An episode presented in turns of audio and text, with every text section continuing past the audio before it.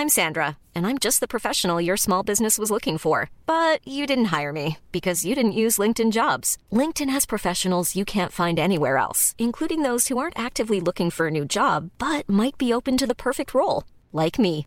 In a given month, over 70% of LinkedIn users don't visit other leading job sites. So if you're not looking on LinkedIn, you'll miss out on great candidates like Sandra. Start hiring professionals like a professional. Post your free job on linkedin.com/people today.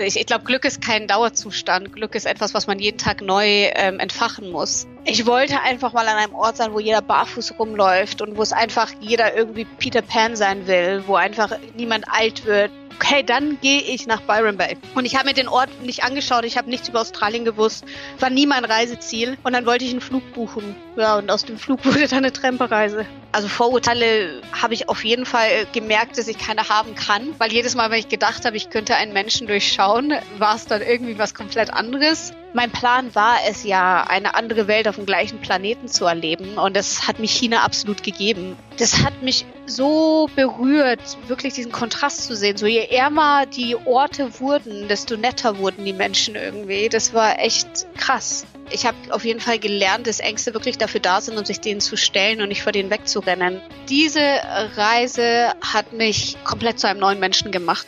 Heute im Interview die Buchautorin Nick Jordan.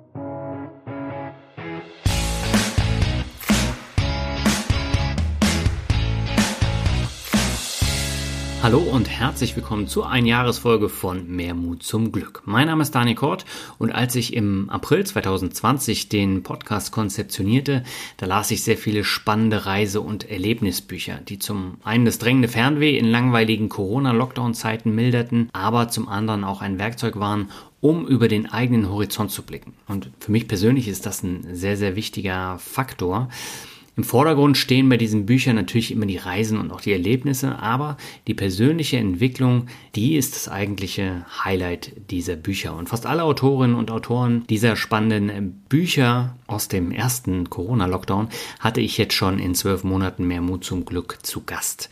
In Folge 16 habe ich jetzt Nick Jordan zu Gast. Sie hat eine etwas andere Lebensgeschichte und ist vor einiger Zeit als Anhalterin von London nach Byron Bay in Australien gereist. Und man kann sich das natürlich vorstellen, als Frau alleine fast quer über den Erdball zu trampen, das ist nicht ganz ohne. Und über die vielen herzerwärmenden, packenden und manchmal auch merkwürdigen Erlebnisse hat sie ein Buch namens Away, wie ich nichts mehr zu verlieren hatte und per Anhalter nach Australien reiste, geschrieben.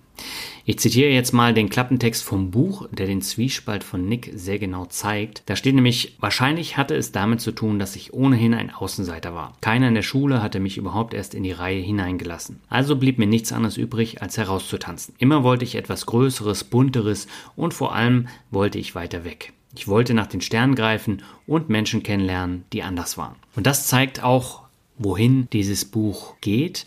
Und Nick hat in ihrem Leben oft mit Problemen zu kämpfen gehabt, jetzt nicht nur in der Schule, wie es jetzt in diesem Zitat ähm, der Fall war, sondern auch mit anderen Dingen. Und die führten dann letztendlich zu diesem ja, etwas anderen Lebenslauf. Und ihre Eltern haben sich früh getrennt. Das Verhältnis zum Vater in Polen war ziemlich angespannt. Ihr Bruder beging tragischerweise Selbstmord. Ihre Beziehungen waren öfter schwierig und diese Ausgangslage, die wird im Buch ausführlich beschrieben. Aber jetzt im Interview mit Nick ähm, spielen sie keine große Rolle. Es ist aber wichtig, diese Ereignisse zu erwähnen, weil sie letztendlich dann eben zu dieser Reise geführt haben und ähm, sie lassen dich dann das Ganze auch so ein bisschen besser einordnen. Und im Gespräch sprechen wir über Nicks Mut zum Glück, die abenteuerliche Reise durch ganz viele Länder, ihre Erlebnisse, das über Grenzen gehen und natürlich auch ihre Learnings Learnings in den zwei Jahren und wir sprechen natürlich auch darüber, ob sie denn nach der Reise ihr Glück gefunden hat. Ja, und damit würde ich sagen, gehen wir gleich ab zum Interview mit Nick. Auf geht's. Meine Leitung geht heute das allererste Mal nach Schweden zu Nick Jordan. Mit Away hat sie ein tolles Buch über ihre abenteuerliche Reise voll turbulenter Fahrten und viele inspirierende Begegnungen geschrieben. Und darüber wollen wir heute sprechen. Aber erstmal herzlich willkommen bei Mut zum Glück, Nick. Hallo, freut mich. Ja, mich freut es auch. Und ich habe jetzt dein Buch gerade vor mir liegen. Würdest du dich persönlich eigentlich als Vagabundin bezeichnen, so wie es auf dem Backcover vom Buch steht? Auf jeden Fall, ja. Das kommt aber auch schon aus, äh, aus Familienzeitalter. Meine Mutter behauptet ja, ich hätte das Vagabundenleben aus ihrer Familie ähm, vererbt bekommen, Aha. weil ihre Mutter eine spanische Zigeunerin war. okay, ja, aber du bist ja die letzten Jahre auch nur unterwegs gewesen, ne? Genau, ja, das wird sich auch nicht so schnell ändern, glaube ich. Okay. Im Buch steht auch, dass du in Australien Umweltwissenschaften studierst und Yogaunterricht gibst. Äh, was machst du denn jetzt gerade in Schweden? Ähm, ich ich gebe immer noch Yoga-Unterricht, also das hat sich nicht geändert. Okay. Ähm, Umweltwissenschaften habe ich ähm, ein Semester studiert, mhm. bin dann, weil mein Buch veröffentlicht wurde, zurück nach Europa geflogen, weil ich natürlich da sein wollte, wenn das passiert. Ja. Und äh, dank Corona konnte ich nicht mehr zurück, also habe ich mein Studium erstmal auf Eis gelegt. Okay, und du musst jetzt abwarten, bis äh, Corona äh, ja mehr oder weniger vorbei ist, sodass du wieder nach Australien kannst, ne? Warten tue ich nie. Ich lebe mein Leben und wenn es sich ergibt, gehe ich zurück. okay. Dann lass uns mal über eine Frage äh, sprechen, die ich immer stelle am Anfang von den Interviews. Was bedeutet dir denn persönlich Glück? Mir persönlich bedeutet Glück eigentlich Freiheit. Mhm. Also die Freiheit im Leben zu haben, nach seinen Gefühlen zu leben, ähm, hingehen können, wo man will und sich frei zu fühlen, auch wenn man an einem Ort bleibt. Das ist für mich Glück, dass ich mich nicht eingesperrt fühle. Und das bedeutet mir natürlich alles. Ich meine, wir alle leben fürs Glücklichsein. Und ja, so würde ich das jetzt zusammenfassen. Mhm. Inwiefern hat Corona jetzt äh, das Glück so ein bisschen eingeengt? Gar nicht mal so schlimm. Ich glaube, ich habe jetzt diesen Winter auch tatsächlich mal eine Phase gebraucht, wo ich mal bisschen an einem Ort bleibe und settle und mhm. halt tatsächlich auch mal an einem Ort länger bleibe, wo es kalt ist. Ich bin ja immer so dem Winter entflohen, auch wenn ich mal durchgereist bin, aber dann ging es ja wieder in die Sonne. Ja. Und Corona hat mich mal gezwungen, mich mit der, äh, ja, mit dem Winter und mit meinem eigenen Winter in mir drin auseinanderzusetzen. Und das habe ich gebraucht und war bis jetzt auch gut so. Und Europa ist ja auch schön zum Bereisen, besonders wenn man jetzt irgendwie in einem Auto oder Van reist, was jetzt auch mein Plan wäre. Mhm. Steht Corona mir gar nicht so sehr im Weg, weil ich suche immer die Natur, nicht die Menschenmassen. Okay, wir haben ja schon über das Thema Vagabunden gesprochen und du hast ja eben selber gesagt, dass du selten an einem Ort länger verweilst. Woher kommt das eigentlich? Ich glaube, es kam aus meiner Kindheit. Also woher genau das herkommt, kann ich jetzt nicht wirklich sagen. Ich denke, wie meine Mutter sagt, vielleicht ist es einfach wirklich irgendwie so eine Seelenveranlagung aus unserer Vergangenheit. Aber ähm, ich glaube, es hat auch einfach viel damit zu tun gehabt, dass ich ähm, ein sehr turbulentes Zuhause hatte, mhm. ähm, was nicht immer von Frieden geschmückt wurde. Ich habe schon als Kind davon geträumt, einfach irgendwie ganz weit wegzugehen. Und auch als wir ähm, irgendwie früher in Urlaub gefahren sind, als ich wirklich noch Kind oder Teenager war, ähm, habe ich immer am letzten Tag probiert, mich irgendwie zu verstecken oder so, dass ich nicht mit nach Hause musste. Also ich wollte immer an diesen äh, anderen Orten bleiben, an den exotischen Orten und wollte nicht wieder heim. Und es war eigentlich schon immer bei mir irgendwie schon, ja, so drinnen. Hm. Du bist auch schon relativ früh als Anhalterin unterwegs gewesen, oder? Ja, ich bin mit 14, glaube ich, so zum ersten Mal richtig durch Deutschland getrennt. Davor mhm. schon so kleine Strecken irgendwie um München herum, um meine Heimat herum. Ja. Aber ja, mit, mit, mit 14 habe ich meiner Mutter irgendwann gesagt, dass ich jetzt nach Berlin trampen werde. Mhm. Und ja, die war natürlich erstmal nicht so begeistert. Und dann habe ich ihr die Wahl gelassen, ob sie mich nach Berlin trampen lässt und ich ihr ab dem Moment alles erzählen werde und sie auf jeden Fall ähm, ja, die ganze Zeit bei der Reise dabei sein kann. Ich werde sie anrufen, ihr Fotos schicken schicken und so weiter. Oder ob sie Nein sagt und ich damit es früher oder später sowieso mache, aber hinter ihrem Rücken und sie davon nichts erfahren würde. Hm. Und ähm, ja, dann hat sie mich natürlich gehen lassen. und seitdem ist meine Mama meine beste Freundin und das Reisen mein Alltag. Hm. Aber warum gerade trampen? Du hättest ja auch sagen können, ich fahre mit dem Bus oder ich fahre mit dem Zug. Warum unbedingt äh, als Anhalterin mitzufahren? Naja, im Teenageralter war das ähm, erstens ein Reiz natürlich auch da, weil mhm. ich halt immer so ein bisschen die Hippie-Kultur gefeiert habe. Ich habe äh, mein Lieblingsmusical war immer das Hair-Musical, da die ja auch viel rum. Mhm. Und ähm, genau, also solche Sachen. Und dann kam halt natürlich dazu, wenn man jung ist, hat man nicht so viel Geld. Und entweder habe ich mich irgendwie in Zügen versteckt auf der Toilette, um irgendwo hinzukommen, aber Trampen war dann natürlich easy, weil wenn man dann, also da wird man halt nicht erwischt. Ne? Mhm. Da muss man keine Strafe zahlen. Deswegen, also es damals fing es wirklich wegen Geldnot an, also als Kind, Teenager. Ähm, und irgendwann habe ich einfach festgestellt, dass es die beste Art des Reisens ist. Hm. Du hast ja dein Buch gestartet mit deiner Zeit in London. Wie hat es dich denn nach London verschlagen? London war für mich immer wieder ein ja, Zufluchtsort im wahrsten Sinne des Wortes. Ich bin immer dahin geflohen. Mhm. Ich, zum ersten Mal bin ich da hingekommen, als ich 19 war ungefähr. Ich habe, wie gesagt, ähm, sehr früh bin ich schon abgehauen, habe so zwei Jahre in Spanien gelebt, zwischen 17 und 19. Mhm. Habe dort einen Engländer kennengelernt, der war im Urlaub und ja, Urlaubsliebe, sagen wir mal so, aus der Urlaubsliebe ist dann eine Beziehung geworden, weil ich einfach nach London gezogen bin, mhm. ähm, ja, über Nacht so ungefähr. Genau, London war, war relativ sicher für mich, weil ich da ganz schnell irgendwie Arbeit gefunden habe und es ist sehr, sehr einfach nach London, also es war damals jedenfalls, wo es noch Teil der EU war, war es sehr einfach nach London zu ziehen. Also mhm. man, man hat sofort eine, eine, Versicherung bekommen, man konnte sofort einen Job finden, Wohnungen zu finden war easy, weil es einfach unfassbar viele Orte gibt. Und ja, und deswegen war das immer so, okay, ich weiß nicht wohin und dann zurück nach London, was mich aber nie glücklich gemacht hat. Hm. Ja, das merkt man im Buch auch und du warst da ja sehr, sehr unglücklich, ähm, ich glaube mit, mit der Gesamtsituation. Ähm, warum bist du denn da auf die Idee gekommen, deine Sachen zu packen und dann auf eine große Tour als Anhalterin zu gehen? Ich habe davor, war ich in einer weiteren Beziehung drin. Hm. Die war relativ lang auch, also die war fast fünf Jahre lang. Und ähm, ich habe mich von dieser Beziehung so ein bisschen angeleint gefühlt, obwohl ich eigentlich sehr viel Freiheiten hatte und trotzdem in der Zeit auch sehr viel gereist bin, aber immer in Europa. Mhm. Ähm, mein damaliger Freund war einfach kein Reisender und der wollte immer an einem Ort bleiben, der wollte einmal im Jahr Urlaub machen und deswegen bin ich ihm zuliebe immer so im Kreis in, in Europa getrennt, äh, also um Europa herum getrennt so. Ja. Und irgendwann war es dann so, dass wir uns getrennt haben und ich dachte, okay, ich will jetzt wirklich ans andere Ende der Welt und ich will mhm. nach Asien, ich will an all die coolen Orte, die ich immer so sehe, so im Fernsehen oder auf Postkarten. Ja, dann kam Australien irgendwie über Leute in meinen Kopf, weil ich einfach immer wieder gehört habe, du solltest nach Byron Bay gehen, du solltest nach Byron Bay, das wäre der Ort für dich. Mhm. Und dann war das irgendwie wie so ein Echo, der immer wieder äh, in meinen Kopf gedrungen ist, wo ich dann irgendwann gedacht habe, okay, dann gehe ich nach Byron Bay. Und ich habe mir den Ort nicht angeschaut, ich habe nichts über Australien gewusst, war nie mein Reiseziel. Und dann wollte ich einen Flug buchen. Ja, und aus dem Flug wurde dann eine Trempereise. Aber wie kommt man auf die Idee, per Anhalterin bis nach Australien zu kommen? Also das ist ja eine Strecke, die ist unglaublich und äh, du weißt ja auch nicht, was da passiert, ne?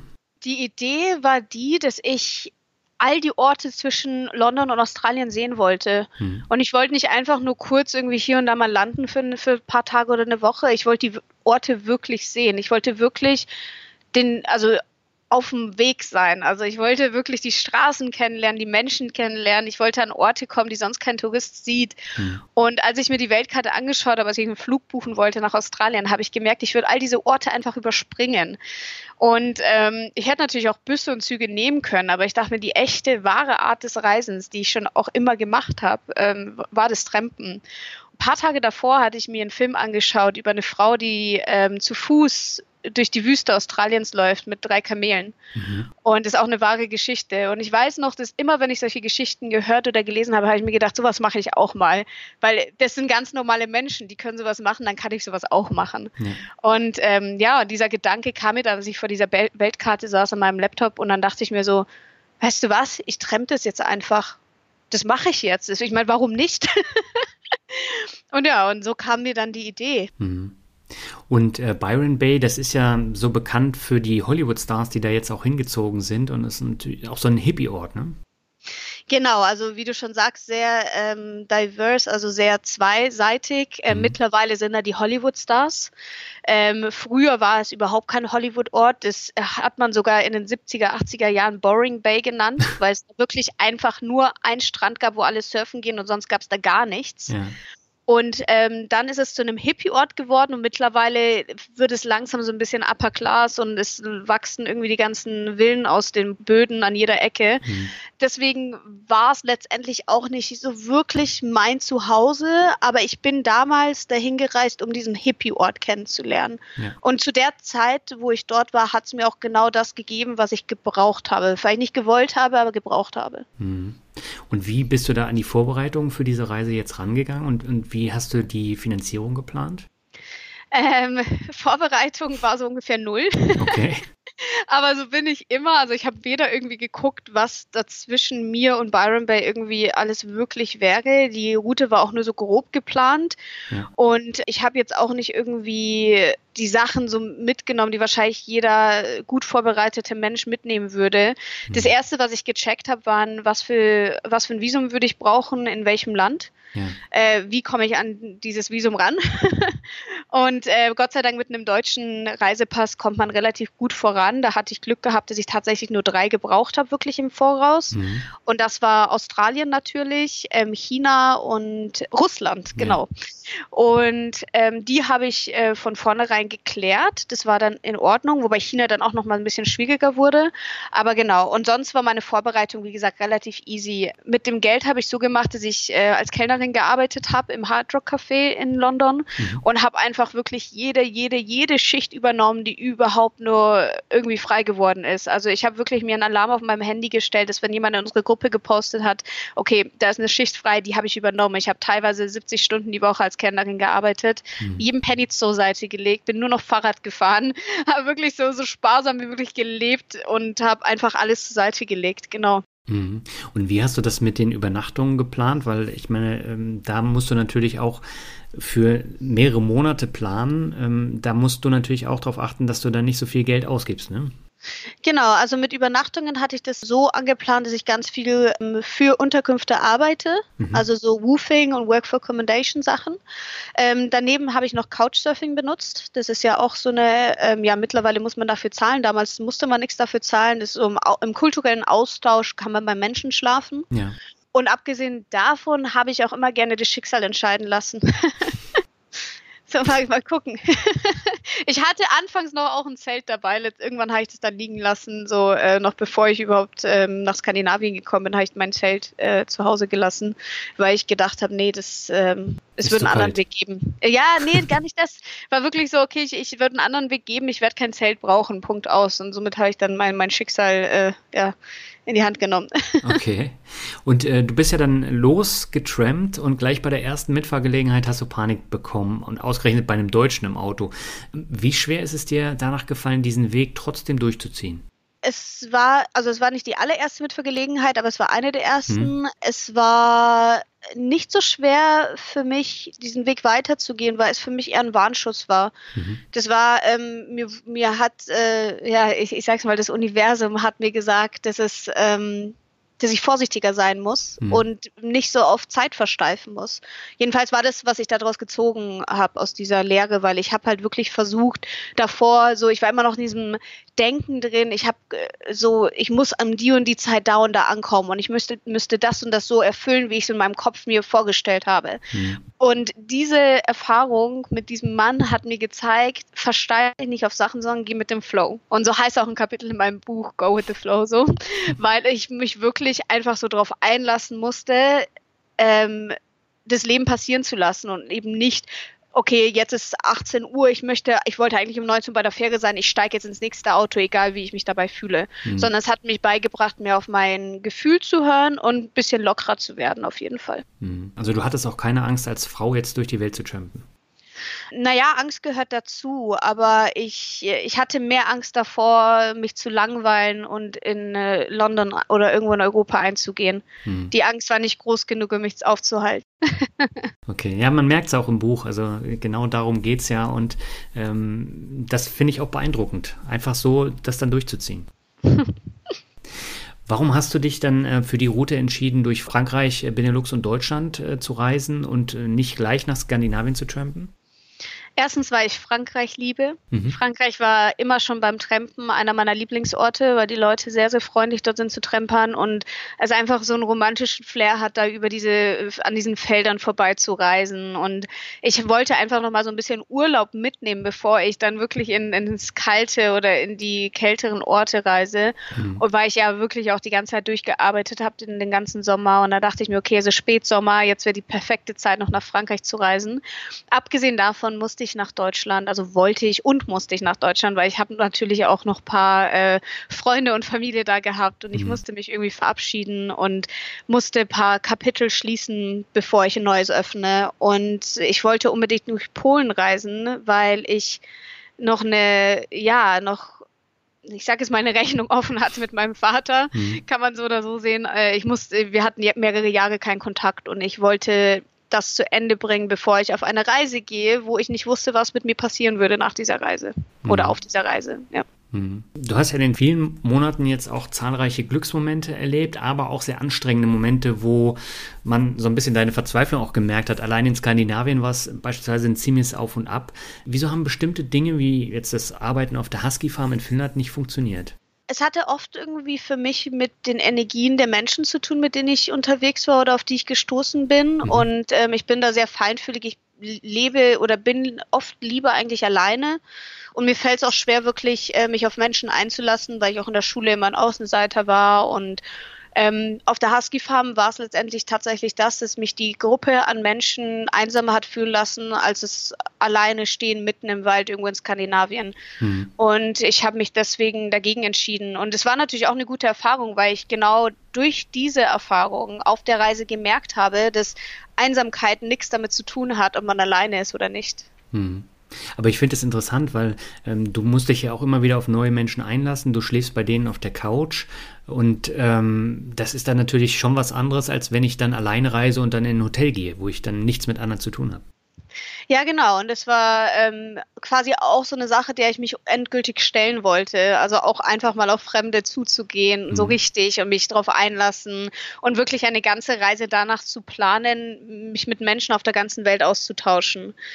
Und ähm, letztendlich hat es ja auch ganz gut geklappt. Die meisten Erfahrungen waren Gott sei Dank mehr als positiv. Und mhm. ich habe da einfach vertraut, dass ich da auf, ja, auf schöne Erfahrungen auch treffen würde und nicht nur auf die Erfahrungen, die mich letztendlich haben einsam fühlen lassen. Hm. Ja, ich erinnere mich noch an die Geschichte in Norwegen, wo du dann mit irgendeinem fremden Typen dann äh, zelten gegangen bist und das war ja ein absoluter äh, Schreckensmoment, mehr oder weniger. ja, das, das war ähm, ja ein Schreckensmoment, so kann man es sagen. Es war Gott sei Dank nicht unheimlich oder so, mhm. sondern einfach wirklich nur nervig. Aber ähm, ja, das war nämlich auch so ein Moment. Ich hatte mir so in meinen Kopf gesetzt, ich möchte unbedingt zelten gehen, dass ich mich habe von dem einfach so überreden lassen, dass wir da zusammen jetzt gehen. Ja. Einerseits, weil ich Angst hatte, alleine zelten zu gehen und andererseits, weil ich mir das so in den Kopf gesetzt habe, so ich will in Norwegen an einem See zelten, Punkt mhm. aus. Und ähm, ja, es war halt eine weitere Lehre, ne? dass man halt manchmal irgendwie entweder Sachen doch alleine machen sollte oder sich nicht so sehr auf Sachen versteifen sollte. Aber ich bin froh, dass das vorbei war. Ähm, ich habe auch wirklich daraus gelernt, dass ich in Zukunft, also mittlerweile bin ich da auch eiskalt, wenn mir jemand auf die Nerven geht oder ich keine Zeit habe und keine Lust habe, mit jemandem Zeit zu verbringen, dann bin ich mittlerweile wirklich so, dass ich das einfach sage. Hm. Also viele empfinden das als sehr hart bei mir, aber ich denke, so sollte man einfach sein. Ja, als du dann in Schweden warst, da hast du natürlich komplett gegenteilige Erfahrungen gemacht. Ist das jetzt auch mit ein Grund, warum du jetzt wieder in Schweden bist? Ja, Schweden war ein sehr, sehr, sehr besonderer Ort für mich. Die Menschen, die ich da kennengelernt habe, auch zum Beispiel eines meiner Kapitel in meinem Buch äh, geht um Robin mhm. ähm, in Stockholm und das ist äh, mein bester Freund mittlerweile. ich besuche ihn regelmäßig. Wir, wir haben eigentlich durchgehend Kontakt und ich habe, ähm, ja, ich bin da irgendwie der Magie Schwedens verfallen und ähm, habe letztendlich auch meinen Freund kennengelernt in Australien, der Schwede war und der hat mich hierher gebracht. Okay. Genau. Und da habe ich wirklich, also in Schweden, glaube ich, habe ich fast nur positiv, nee, eigentlich nur positive Erfahrungen gesammelt, ja. Mhm. War, ist echt ein magischer Ort für mich. Aber in Finnland hast du natürlich auch positive Erlebnisse gehabt, jetzt mal abgesehen von der Husky Farm, aber du bist, glaube ich, mit dem Weihnachtsmann da äh, durch äh, die Wälder äh, getrampt, ne? Genau, ich bin, aber ich bin bei ihm, ich glaube, in äh, Schweden eingestiegen und dann mhm. letztendlich in Richtung Finnland gereist. Ja. Und ich hatte keine Ahnung, dass der, äh, der Weihnachts-, also der, ja, der Weihnachtsmann ist, also sozusagen der Weihnachtsmann ist. Und äh, es war einfach nur ein Truckfahrer mitten im Wald und es war kurz vor Weihnachten, also ein paar Wochen vor Weihnachten. Und ich hatte wirklich mir noch gedacht, so, okay, die Reise kann eigentlich kaum noch besser werden, weil ich in der Nacht davor die Polarlichter zum ersten Mal gesehen habe. Mhm. Ja, und dann hielt halt ein Truck mitten im Wald um 5, 6 Uhr in der Früh, wo es noch dunkel war. Und ich dachte so, okay, ich hoffe, dass das jetzt kein Creep ist. und ähm, als ich eingestiegen bin, hat es nach Plätzchen und Kaffee geduftet und Weihnachtsmusik kam aus den, also aus den Lautsprechern. Mhm. Und letztendlich, ähm, ja, hat er mir während der Fahrt dann erzählt, dass er der offizielle Weihnachtsmann von Rovaniemi ist. Und das nennt man den Nordpol in äh, Finnland. Mhm. Genau. Ja, das ist, ist echt äh, spannend. Vor allen Dingen, du ja wirklich mitten im Nirgendwo und dann kommt auf einmal dieser Truck und äh, dann hast du so ein schönes Erlebnis. Genau so war es. Und er hat sogar selbst noch gesagt, als ich gefahren bin, er so, mal schauen, was deine Freunde und Familie zu dir sagen, wenn du sagst, dass du mit dem Weihnachtsmann noch zum Nordpol getrennt bist. du hast in Finnland noch eine andere schöne Geschichte gehabt. Und zwar warst du da wieder im Wald. Ich glaube, das war nach der Husky Farm. Und da hatte ich jemanden mitgenommen, der überhaupt kein Englisch äh, gesprochen hatte. Und da hast du dir ja auch das erste Mal so richtig äh, Gedanken gemacht. Und letztendlich war das auch eine tolle Geschichte, die dahinter steckt, ne? Genauso war es. Ich, ähm, ich bin von der Husky Farm auch wieder zu früh abgehauen oder wie auch immer man es sagen sollte oder genau zum richtigen Zeitpunkt, aber ich hatte Angst, dass was zu früh war. Und dann hielt ein Mann mit einer riesigen Narbe am Hals, die ich dann später entdeckt habe, der kein Wort meiner Sprache, also meiner Sprache beherrschte, mhm. jeglicher Sprache. Und ähm, der hat mich quasi so ein bisschen fast schon gezwungen mitzufahren, indem er einfach meinen Rucksack gepackt hat und in sein Auto geschmissen hat. Und ich dachte mir so, oh, okay, dann steige ich jetzt wohl ein. Und dann sind wir losgefahren gefahren und er hat äh, auf nichts reagiert, was ich gesagt habe, hat die ganze Zeit nur gebrummt und gegrummt. Und irgendwann hat er am Telefon äh, Telefonat geführt und seine Stimme war halt auch richtig unheimlich so, äh, ne? Mhm. So, als wäre halt irgendwie was mit seiner Stimme passiert und ich habe mir echt, also ich hatte richtig, richtig Schiss. Meine Hand war auch echt schon auf so einem, auf dem Pfefferspray drauf. Mhm. Und letztendlich, ähm, ja, die Person, mit der er telefoniert hat am Telefon, hat sich herausgestellt, war seine Frau. Und wir sind zu ihm nach Hause gefahren und da stand seine Frau, sein, sein kind, seine Kinder und ein Welpe und die haben mich irgendwie eingeladen, dann noch zum Abendessen. Die Frau hat Abendessen für mich vorbereitet, weil die wusste, dass ich komme. Und die haben mich dann sogar extra 200 Kilometer weitergefahren, als die wohnten, mhm. nachts noch, um dann noch zurückzufahren, damit ich an einem sicheren Ort ankomme. Ja, eine tolle Geschichte. Ja, das war der, der Wahnsinn. Mhm. Aber so, äh, du hast das Pfefferspray erwähnt, ohne äh, hättest du es nicht gemacht ob ich ohne mit eingestiegen wäre? Nee, generell, ob du ohne Pfefferspray getrennt wärst. Doch, auf jeden Fall. Ich hatte eigentlich gar nicht vor, ein Pfefferspray mitzunehmen. Mein Ex-Freund hat mir das angedreht damals. mein Ex-Freund in München hat mir gesagt, du brauchst einen Pfefferspray. Ich lass dich von hier nicht weitertreiben, wenn du jetzt kein Pfefferspray mitnimmst. Und dann hat er mich überredet, dass wir ihn zum Laden gehen, Pfefferspray holen. Hm. Und ähm, ich hatte das ja auch vor Russland dann zurücklassen müssen, weil ich das nicht mit über die Grenze nehmen durfte. Hm. Und ja, dann gab es erstmal kein Pfefferspray mehr. Ja, du hast Russland eben angesprochen. Ähm, du bist dann über die Grenze gekommen und hier standest du tatsächlich das erste Mal so vor ersten Sprach- und Orientierungsproblemen. Wie hast du das denn gelöst? Ich habe gelächelt und mir keinen Druck gemacht. Ähm, naja, wie habe ich das gelöst? Ich habe tatsächlich einfach versucht, Leute anzusprechen und es auf Teufel komm raus probiert, irgendwie zu verstehen, wo ich hin muss. Und ich habe mir gedacht, so, okay, es kann nicht sein, dass hier absolut niemand Englisch spricht. Und so war es dann auch nicht. Mhm. Ähm, ich habe nämlich herausgefunden, nach meiner eigenen Erfahrung, dass Russen einfach so ein bisschen schüchtern sind mit dem Englisch. Ich weiß nicht, ob es mhm. irgendwie am Akzent liegt oder weil die einfach das nicht gerne sprechen. Aber ich habe festgestellt, immer wenn ich die Fragen dann letztendlich gestellt habe auf Englisch, konnten die mir selbst wenn dann auf Russisch, aber die haben mir immer geantwortet und wussten, was ich will und haben mir immer so den Weg erklärt und so. Mhm. Und ähm, ja, mit dem Lächeln und mit Google Translate ging es dann. du hattest aber in Moskau das erste Mal gesundheitliche Probleme. Was ist denn da genau passiert? Ähm, das war in St. Petersburg. Ja, mhm. das, ähm, ich habe, glaube ich, einfach ähm, mich ein bisschen überlastet in den Wochen davor, eben in der Kälte, weil es war das erste Mal seit Jahren auch, dass ich so eine richtige Kälte verspürt habe. Da war ja wirklich teilweise minus 25 Grad. Auf der Husky Farm habe ich Stunden und Stunden gearbeitet in der Kälte. Und ich habe ja einfach nicht so sehr auf mich geachtet in dieser Zeit, wie ich es hätte machen sollen. Ich habe wenig gegessen, ich habe wenig Wasser getrunken. Ich habe einfach, ich lag, ja, ich war so ein bisschen in einer anderen Welt und da habe ich das nicht als Priorität ähm, gesehen. Und letztendlich ist mir zum Verhängnis gekommen und ich habe irgendwie, ich weiß nicht bis heute nicht wirklich, was es war, aber ich glaube, meine Nieren hat es irgendwie zusammengezogen oder sowas. Also mhm. keine Ahnung, eine Nierenkolik oder sowas habe ich gehabt und bin ins Krankenhaus gefahren. Also ich bin wirklich so zusammengeklappt und mit richtig heftigen Schmerzen. Ich konnte kaum noch atmen. Und letztendlich hat der Arzt mich nur gefragt, ob ich viel Stress hatte, ob ich wenig Wasser getrunken habe und hat mir dann irgendwas gespritzt. Dann ging es mir gut und danach hatte ich das Problem nie wieder. Ja, aber die, die gesundheitlichen Probleme, die haben ja dazu geführt, dass dir dein Vater jetzt eine Fahrt mit der transsibirischen Eisenbahn gekauft hat, ne? sodass du nicht komplett durch Russland trampen musstest und da dann nochmal ähm, mehr Stress auf dich laden musst. Ne? Äh, genau, äh, ich sage das immer so ganz gerne, ich bin theoretisch gesehen ja auch getrennt, ich habe ja fürs Ticket nicht bezahlt. nee, also ja, mein Vater hat mir so ein bisschen aufgequatscht auf eine sehr schlaue Art und Weise, ähm, weil ich wollte ja unbedingt durch Sibirien trampen. Das war ja ganz oben auf meiner Liste. Ja. Und ähm, mir ging es sehr, sehr schlecht kurz davor, wo schon alle irgendwie Panik hatten, wenn ich durch Sibirien trempe, dann komme ich nicht mehr zurück so. Mhm. Und ja, dann hat mein Vater sich irgendwie gedacht, ja gut, Transsibirischer steht auch auf ihrer, ähm, ich weiß gar nicht mehr, wie es auf Deutsch heißt, Bucketliste. Mhm. Und ähm, ja, hat mich dann zu Weihnachten überrascht und hat mir einfach ein Ticket geschenkt. Hat gemeint, so, jetzt kannst du so nach China fahren. Und äh, ja, dann, dann habe ich das natürlich auch, das Angebot angenommen. Mhm. Aber diese Fahrt war ja sehr, sehr merkwürdig, äh, weil der Zug war leer und da waren dann auch teilweise komische Leute drin und mal wieder war es ausgerechnet ein Deutscher.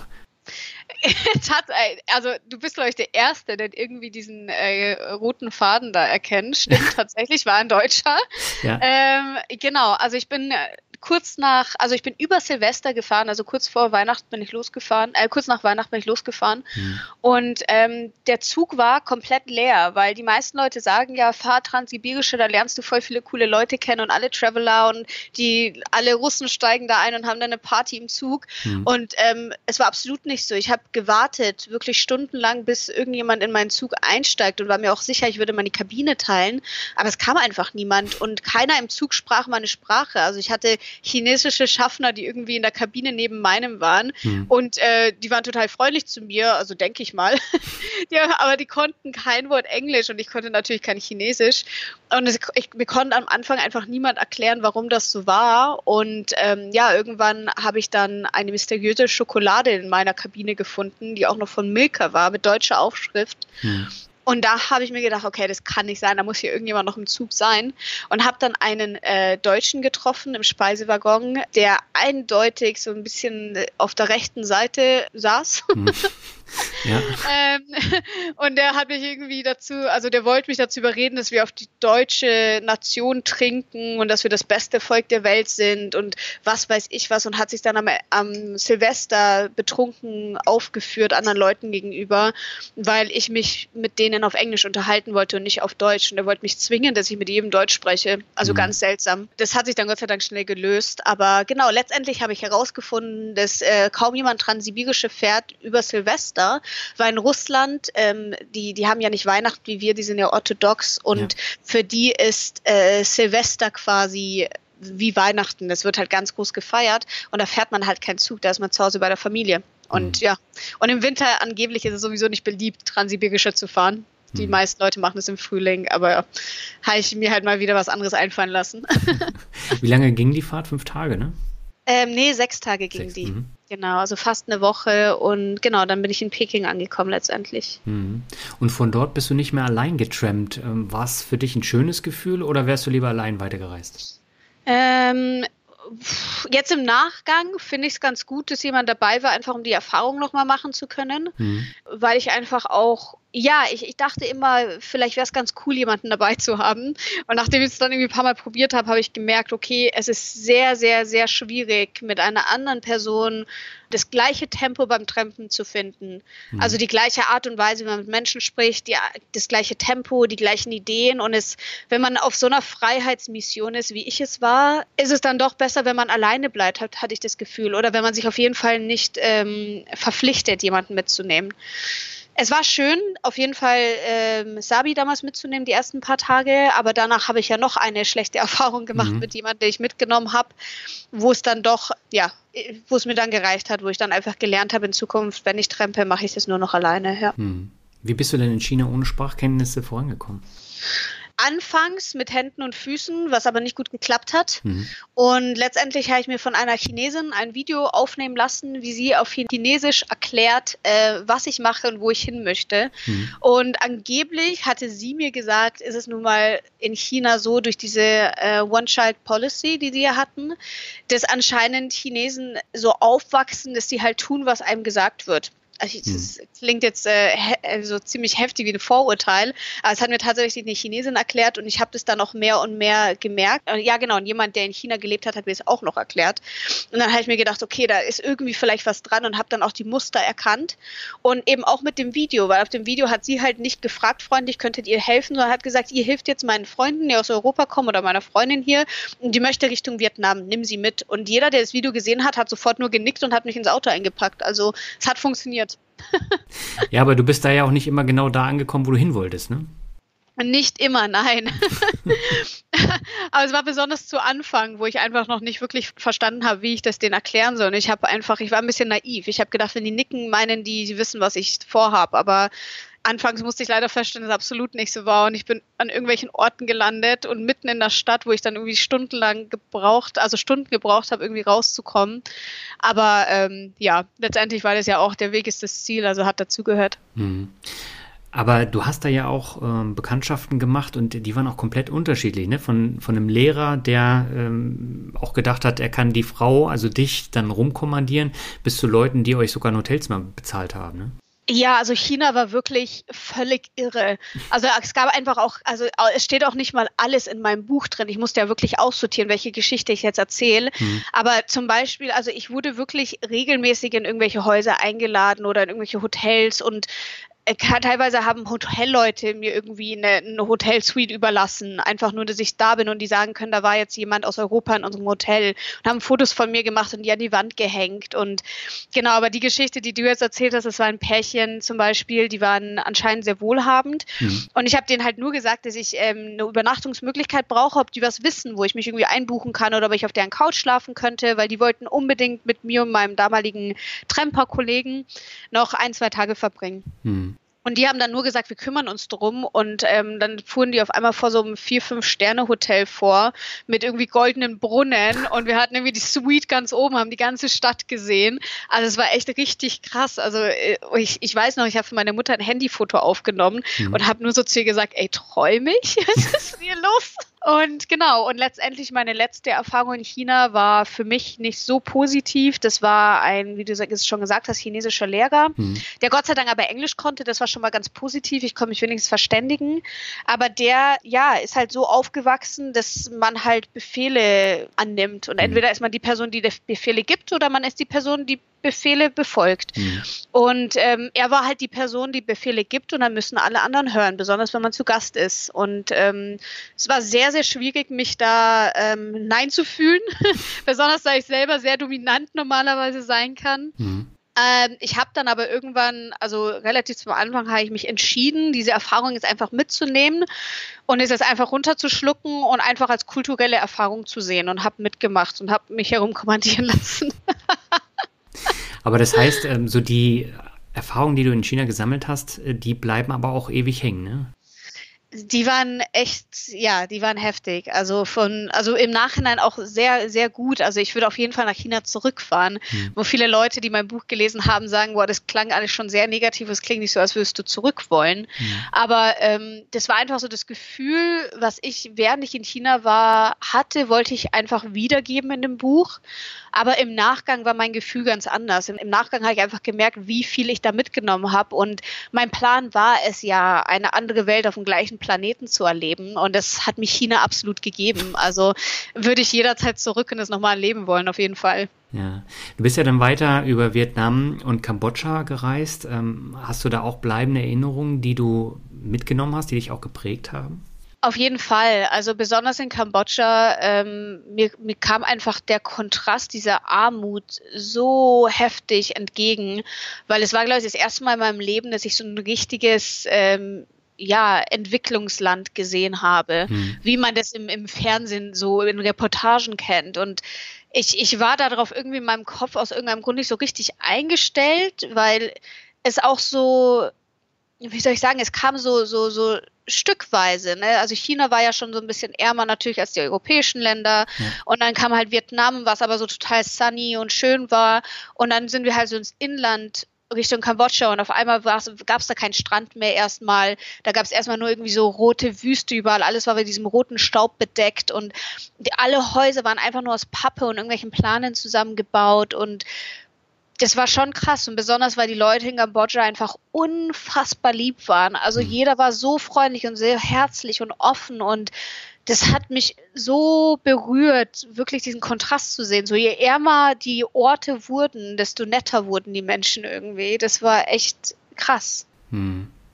Du hast ja dann, ich glaube, das war noch in Kambodscha, kurz vor Thailand, ähm, da bist du wieder krank geworden und äh, da hast du dann auch einige Tage, glaube ich, flach gelegen. War das auch so ein Moment, wo du gedacht hast, es geht hier nicht mehr weiter? Ja, in dem Sinne, dass ich gedacht habe, ich überlebe es nicht. Also ich, ich habe nie auf der Reise wirklich an, an der Reise gezweifelt. Also ja. ich hatte nie vor abzubrechen oder irgendwie nach Hause zu fahren oder sonst was. Das kam für mich nicht in Frage. Aber ähm, ich hatte auf jeden Fall da in Kambodscha, ich hatte so ein, man nennt es Island Bug, was auch immer das heißen soll. Ich habe anscheinend irgendeinen Virus bekommen, der auf dieser Insel ab und zu einfach äh, passiert. Mhm. Ähm, die meisten Leute sind auch schon darauf eingestellt. Ich habe auch wirklich von vielen Reisenden im Nachgang Nachrichten bekommen, dass die auch auf der Insel genauso krank waren waren. Mein Problem war allerdings nur, dass ich, ähm, ich habe da auch für, für eine Unterkunft und fürs Essen gearbeitet und ich habe dadurch so einen, ja, in so einem Dorm geschlafen, mitten im Dschungel halt, der halt echt weit weg war von, von ja, dem Dorf oder von der Stadt oder wie man das auch nennen will, vom ja. Hafen.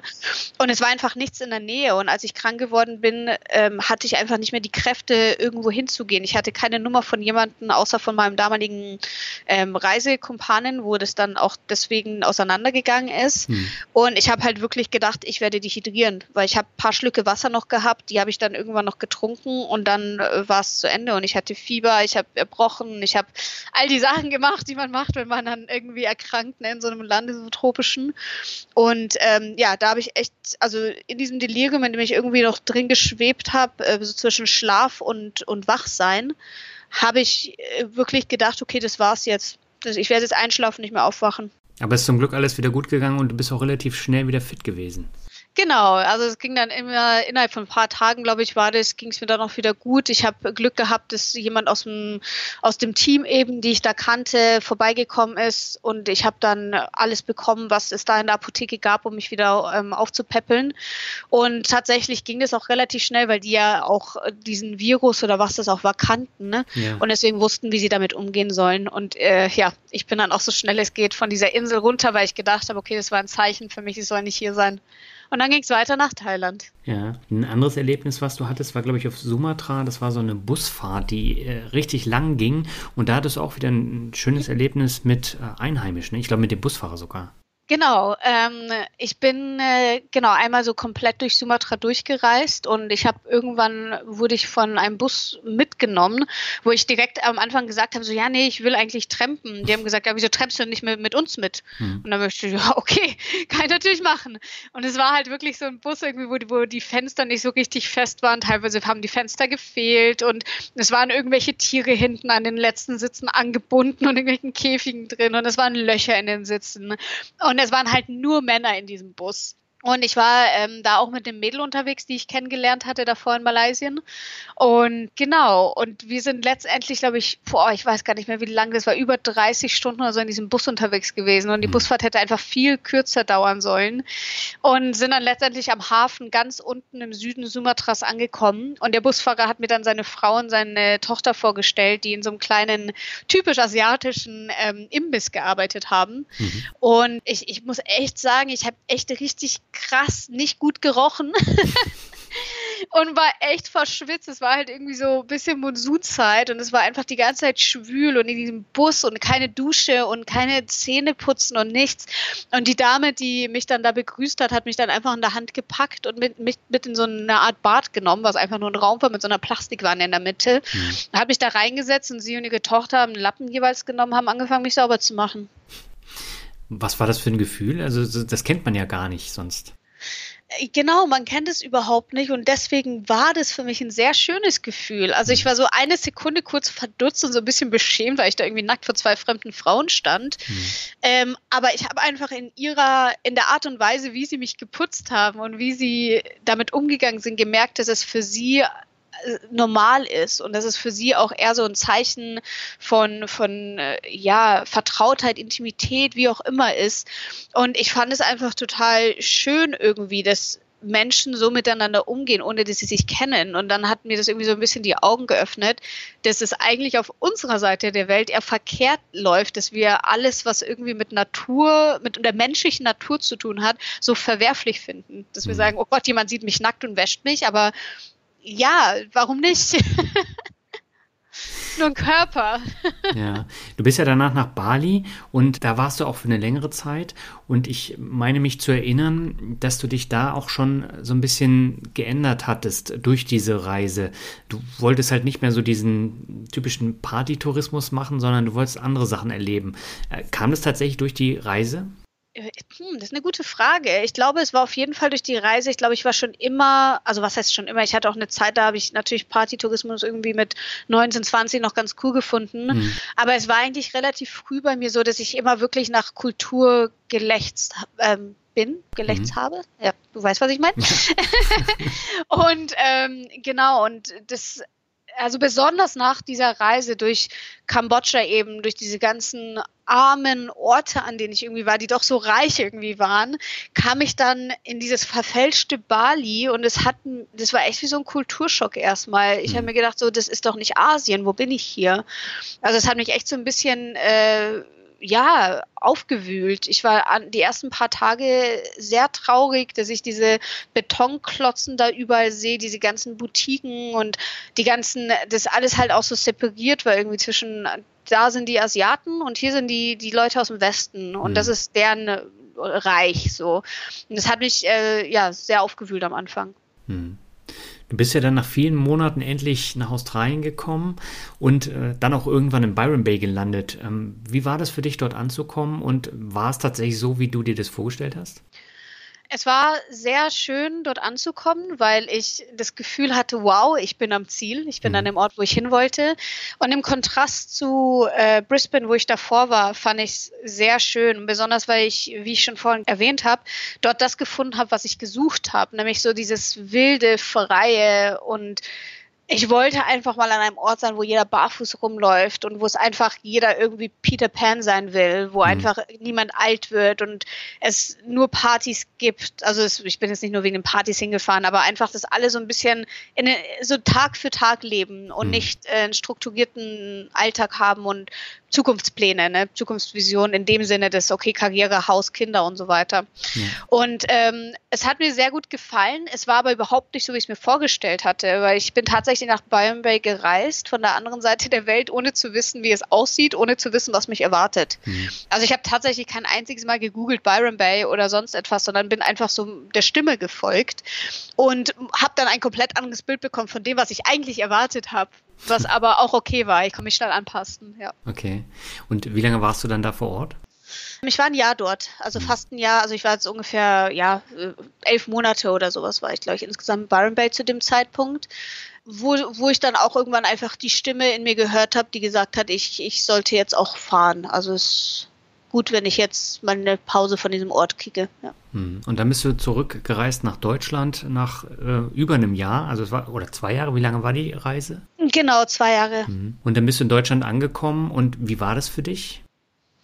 Es war ehrlich gesagt anfangs sehr schön. Es war schön, einfach wieder die Leute zu sehen, die mich wirklich kannten mhm. und keine flüchtigen Bekannten, nur die man auf irgendwie auf der Reise mal zwischendurch kennenlernt, sondern Leute, die wirklich wissen, wer ich bin oder wer ich war. Ja ja, es war sehr schön, wieder an einen Ort zurückzukehren, der mir vertraut war, nach diesen ganzen neuen Eindrücken. Ich habe das gebraucht, mich wieder irgendwo hinzusetzen und einfach zu verdauen, was die letzten zwei Jahre eigentlich passiert ist. So. Mhm. Weil äh, davor hatte ich irgendwie weder Kopf noch Zeit dafür. So wie so ein positives Trauma. Ich habe das alles einfach verdrängt, weil ich jeden Tag einfach so im Moment erlebt habe dass ich ja gar keine Zeit hatte, an die Vergangenheit zu denken und was, was, was gestern passiert, was war eigentlich auf der Reise. Ich hm. habe wirklich zwei Jahre gebraucht, um mich hinzusetzen und das endlich zu verdauen. Hat das Buch dabei geholfen, das zu verdauen? Wie, wie kam es denn zu der Buchgeschichte? Oh ja, es hat auf jeden Fall geholfen. Es war sehr, sehr schön für mich, alles nochmal so zu durchleben. Besonders weil es das erste Mal so war, dass ich wirklich gesagt habe, hier, das kommt jetzt alles nochmal bewusst hoch. Ich will mich in diese Gefühle nochmal reinfühlen. Ich will das alles nochmal erleben. Ja. Und genauso habe ich das Buch auch geschrieben. Ich habe, während ich geschrieben habe, habe ich geweint, habe ich gelacht, musste Pausen nehmen, weil es irgendwie teilweise mich so über, also aufgewühlt hat. Und das habe ich wirklich versucht, alles da reinzupacken. Und es ist so dazu gekommen, dass ich ja damals auf meinem Social Media natürlich meine Reise immer mitgepostet habe und alles mhm. und geteilt habe mit Leuten. Und irgendwann sind dann auch irgendwie Presse auf mich zugekommen. Ich hatte irgendwie das erste große Interview, glaube ich, damals mal mit Weiß. Mhm. Und ähm, danach folgten halt weitere, auch mit Radiosendern. Und ich hatte ein Radiosender-Interview dann letztendlich, wo die gefragt haben am Ende, ob ich noch irgendwas sagen möchte. Und ich habe gesagt, ja, ähm, alle sagen immer, ich soll ein Buch über meine Reise schreiben. Und das würde ich gerne machen. Falls da irgendjemand draußen zuhört, dann sagt mir gern Bescheid. Und ja, dann hatte ich per E-Mails im Postfach. ja, das ist doch cool. Und wie erfolgreich ähm, war das Buch jetzt in den letzten Jahren? tatsächlich sehr gut, äh, sehr erfolgreich geworden. Also ich, ich hatte überhaupt keine Vorstellung. Ich habe das Buch wirklich geschrieben, weil ich gerne die Geschichte einfach aufschreiben wollte und teilen mhm. wollte. Und letztendlich ist es dann doch äh, mehr durch die Decke gegangen, glaube ich, als ich äh, gedacht habe. Und ja, also das Buch wird ja auch weiter verkauft, deswegen es gibt ja kein Ende. Kann ja, es gibt ja immer so Wellen, ne? Manchmal ja. geht es dann hoch und dann wieder runter und ähm, ich freue mich einfach nur über jede Nachricht, die ich immer kriege von Leuten, die es gelesen haben. Ich kriege, mittlerweile wurde es ja auch ins Tschechische übersetzt. Mhm. Und ich kriege unfassbar viele Nachrichten momentan von Leuten aus der Tschechei, die irgendwie äh, mir erzählen, wo sie gerade sitzen, dass sie mein Buch lesen und mir irgendwelche Zitate schreiben auf, auf Tschechisch, die in meinem Buch angeblich stehen, wo ich nicht weiß, wovon die reden. Aber es ist auf jeden Fall sehr schön, ähm, Nachrichten zu kriegen, wo Leute sich wiederfinden oder inspiriert fühlen und ja das ist, glaube ich, das, was ich am meisten mag, daran ein Buch geschrieben zu haben. Hm. Also ich kann das Buch nur empfehlen. Ich habe mit dir mitgefiebert äh, während des Lesens und ich fand es unheimlich toll. Und ich glaube, jede Hörerin und jeder Hörer, dem das Interview gefällt, der sollte auf jeden Fall in das Buch reinschauen. Vielen Dank. Wie hat dich denn jetzt persönlich die Reise verändert? Wow. Ich meine, Wow, das ist äh, gut, ich habe mit der Frage nicht gerechnet. ähm, diese Reise hat mich komplett zu einem neuen Menschen gemacht, von also wirklich von oben bis unten. Ich gehe ganz anders auf Menschen zu. Ich habe äh, ganz anderes Verhältnis zum Reisen bekommen. Ich habe ein ganz anderes Verhältnis zu mir selbst gewonnen. Ich habe ein anderes Verhältnis zur Welt bekommen und auch für eine andere Ansicht ans Reisen selbst. Also es habe mittlerweile einfach gemerkt, auch es gibt nicht nur ähm, rosige Tage und es geht nicht nur darum, dass man irgendwie die ganze Zeit irgendwelche Stränden, Stränden hinterherläuft und irgendwelchen Partys, sondern dass äh, Reisen auch wirklich seine Schattenseiten dabei hat, so wie alles im Leben und mhm. man das äh, ja auch mitträgt. Also das ja hat mich auf jeden Fall sehr verändert. Mhm. Das heißt, du konntest auch zahlreiche Vorurteile und Ängste abbauen, oder? Ich konnte auf jeden Fall Vorurteile und Ängste abbauen. Ich habe, also Vorurteile habe ich auf jeden Fall gemerkt, dass ich keine haben kann, weil jedes Mal, wenn ich gedacht habe, ich könnte einen Menschen durchschauen, äh, war es dann irgendwie was komplett anderes. Mhm. Ähm, was ich aber gelernt habe, ist, dass man lieber seinem Bauchgefühl folgt, weil wenn ich immer da reingehört habe, habe ich tatsächlich immer das Richtige gespürt. Und ähm, ja, ich habe auf jeden Fall gelernt, dass Ängste wirklich dafür da sind, um sich denen zu stellen und nicht vor denen wegzurennen. Und dann äh, kommen nur Dankbarkeit entgegen. Also es kommen nur coole Sachen, wenn man sich einfach mal den Sachen stellt, vor denen man Angst hat. Mhm. Hast du denn jetzt zu einigen Menschen dieser Reise noch Kontakt? Du hast am Anfang gesagt, äh, den Robin in Stockholm, zu dem hast du noch Kontakt, aber gibt es da noch mehr? Ja, tatsächlich. Ich habe zu relativ vielen Leuten noch Kontakt. Also ich habe noch ganz lange Kontakt auch gehabt zu den Leuten, die ich in Thailand kennengelernt habe, zu Mitch und der ganzen Crew. Mhm. Ich habe Mitch auch mehrmals wieder in Australien getroffen. Ja, also auch so der, ähm, der Dave, der mich mitgenommen hat am Anfang meiner Reise durch Frankreich, ähm, der, mit dem habe ich immer noch über Social Media regelmäßig Kontakt und mhm. ist auf jeden Fall ganz viele kleine Zuhause auf der Welt für mich offen geblieben. Mhm. Und warum bist du dann wieder zurückgegangen nach Australien? Gute Frage. Es hat mich gerufen. Ich habe das Gefühl gehabt im Nachhinein so, okay, ich bin da abgereist, weil es einfach an der Zeit war, aber das heißt ja nicht immer, dass Sachen für immer zu Ende sind, weil wie du ja auch gesagt hast, man verändert sich ja mit der Zeit mhm. und manchmal ist ein Ort, der oder eine Erfahrung, kann man auch einfach sagen, die vielleicht irgendwann mal nichts mehr für einen war, kann irgendwie doch noch was, was irgendwie für einen mitbringen. Und aus irgendeinem Grund hatte ich durchgehend im Hinterkopf dieses, ich sollte vielleicht zurück nach Australien gehen und mir das nochmal angucken. Und bin aber tatsächlich das nächste Mal, als ich zurückgegangen bin, habe ich, war ich ein komplett anderer Mensch. Also ich habe dieses, ich wollte nicht mehr in einem Zelt am Strand schlafen, ohne Job und ohne Geld und irgendwie den Tag hineinleben und Partys feiern, mhm. sondern ich bin mit einem ganz anderen Mindset dahin gegangen. Ich wollte wirklich äh, was irgendwie wirklich kennenlernen und mich kennenlernen und mir etwas erschaffen und genau, also ich habe auf jeden Fall einen krassen Sprung bei mir entdeckt vom ersten Mal Australien zum zweiten Mal Australien, ja. Mhm. Würdest du denn sagen, du hast heute dein Glück gefunden oder bist du immer noch auf der Suche nach dem Glück? Ähm, ich bin jeden Tag auf der Suche nach Glück. Ich, äh, ich, ich glaube, Glück ist kein Dauerzustand. Glück ja. ist etwas, was man jeden Tag neu ähm, entfachen muss. Hm. Und es ist harte Arbeit, genauso wie Liebe. Es ist ähm, etwas, was man wirklich aufbauen muss. Und ich versuche jeden Tag glücklich zu sein. Ich versuche jeden Tag mein Glück zu finden und, und zu sein einfach. Weil ich glaube, das Schwierigste auf der Welt ist, ähm, den Moment zu leben, weil die meisten Menschen immer nach der Vergangenheit oder nach der Zukunft greifen hm. und dadurch einfach ähm, 50 Prozent des Tages nicht wirklich im Moment leben. Und ich glaube, das ist das, was vielen an Glück fehlt. Dass man wirklich einfach mal durchatmen, was, was spüre ich, was rieche ich, was sehe ich, was höre ich. Und hier bin ich gerade richtig. Und ich glaube, je mehr man das macht, desto mehr findet man Glück. Mhm. Aber du bist jetzt tatsächlich auch nicht auf der Suche, äh, dich irgendwo niederzulassen und dann einen festen Beruf über mehrere Jahre zu machen, sondern du bist halt die geborene Vagabundin. Genau so ist es, ja. Und ich habe Gott sei Dank jetzt auch einen Freund, der genauso ist. Mhm. Wir sind gerade dabei, ein Van zu kaufen und wollen im, im, mit dem Van nach Japan reisen. Okay. Nochmal durch Sibirien. Diesmal anders. Also das ist dann das große Zukunftsziel, was du jetzt hast. Das ist das Zukunftsziel, also eins von vielen, genau. With the van to Japan. Das ist der Plan. und dann gibt es das zweite Buch? Das, das ist der Plan.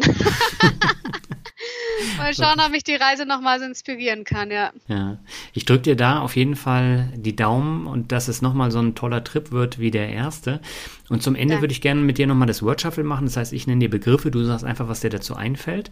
Ja. Und beginnen möchte ich mit dem Begriff Beziehung. Zu sich selbst am wichtigsten. Okay, das heißt, die zu anderen Menschen findest du nicht so wichtig, oder? Ich finde sie wichtig, aber man kann sie nur gut pflegen, wenn man sie zu sich selbst ähm, zuerst richtig aufbaut. Mhm. Okay, der nächste Begriff ist Yoga. Mein Leben. Wie bist du da drauf gekommen? Ich habe damals schon in, in London, glaube ich, zum ersten Mal so eine richtige Yogastunde gemacht, mhm. in so einem alten Warehouse in, in East London. Und ähm, es hat einfach, also nicht mal wirklich so die, die, das klassische Yoga, was man so kennt mit den ganzen, ähm, wie sagt man, Posen und so weiter, das ist ja nur ein Teil von Yoga, sondern eher tiefer, so die, die Meditation dahinter und dass man der Lifestyle, dass man äh, gibt, was man gerne kriegt und also im Sinne von Freundlichkeit und dass man ehrlich ist, mhm. dass man niemanden was Böses möchte und das einfach in so einem Kreislauf behält und dazu natürlich auch, dass man den Körper gesund hält, genauso wie den Geist, ja. Also das ist dieses Gesamtkonzept von Yoga ähm, hat mich immer interessiert und dem folge ich auch komplett, ja. Mhm. Okay, der nächste Begriff ist Södermalm. Södermalm. Wie seid ihr denn auf Södermalm gekommen? Aus dem Buch. Okay, ähm, ja, ist ein ähm, cooler Ort in äh, Schweden, wo sehr viele junge Leute leben und coole Cafés aus dem Boden sprießen äh, wie Blumen im Frühling und ähm, fühlt sich nach einer zweiten Heimat so ein bisschen für mich an mittlerweile, ja. Okay, der nächste Begriff ist Sprache. Sprache bedeutet nicht nur verbal. Hm. Man kann auch mit anderen äh, Dingen kommunizieren. Hm. Träumst du eigentlich noch Deutsch oder eher Englisch? Ich träume nur noch Englisch mittlerweile. Ich denke nur noch auf Englisch. Also deswegen manchmal, ähm, wenn man mit mir spricht, wundert man sich, dass ich ein Buch geschrieben habe, weil meine Grammatik echt nachlässt. mittlerweile lerne ich auch noch Schwedisch. Ähm, jetzt kann ich sehr durcheinander kommen, ja. Okay. Aber, aber es ist auf jeden Fall Englisch mittlerweile Nummer eins, ja. Ja, okay. Der nächste Begriff ist Australien. Hm, weit weg in jedem Sinne. Ähm, es fühlt sich für mich an wie eine andere Realität, wenn ich Australien zurückdenke. Es ist wie so ein eigener Planet, ganz weit weg von allem und ganz anders. Und es hat so viele verschiedene Seiten an sich. Hm. Ja. Okay. Genau. Jetzt habe ich auch noch mal einen Begriff aus dem Buch, äh, den fand ich auch sehr prägend. Polizeiwache Hua Hin.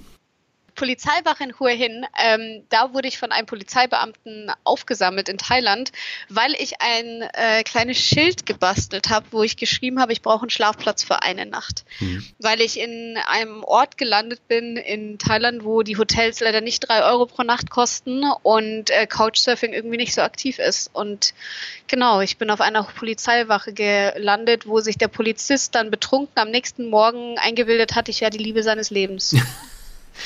Sehr interessante Geschichte, auf jeden Fall. Der kam doch mit Blumen an, oder? Der kam mit so einer Plastikrose an. Ja. Also es war echt ähm, skurril. Sehr skurril. Hat mir irgendwelche Lieder vorgesungen und hat wirklich irgendwie fast geweint und wollte mich dann auch nicht weiterreisen lassen, hat gesagt, es ist so gefährlich, ich werde sterben und ich sollte meine Zukunft mit ihm verbringen und er wird seine Frau verlassen und ja, war eine sehr lustige Geschichte auf jeden Fall. Aber das sind wirklich Geschichten, die hast du nur, wenn du wirklich auch so eine Erlebnisse sammelst. Genau so ist es. Ich habe an dem Tag auch gedacht, so, okay, wer würde sonst auf einer Polizeiwache in Hue hin übernachten und hätte einen eigenen Raum mit Wi-Fi und Klappbett und ne, also es ist halt wirklich nur, wenn man die Arme offen hält zum Leben und ja. die Möglichkeiten hereinlässt. Genau. Ich habe noch zwei Begriffe für dich. Der nächste ja. ist Routine und Struktur. Struktur nein, Routine ja. Warum? ähm, weil Struktur bedeutet, dass man sich auf Sachen festnagelt hm. und versucht, alles in einem Rahmen zu behalten. Und ich liebe es, Rahmen zu sprengen. Routine ähm, sind kleine Rituale, die man im Tag macht, um ja, um sich zu erinnern, wer man eigentlich ist. okay, und schließen möchte ich das Interview jetzt mit dem Begriff Zukunft. Ähm, träumen und danach greifen würde ich sagen. Genau. Dream big, immer. Immer einfach machen. Ganz groß träumen und einfach machen.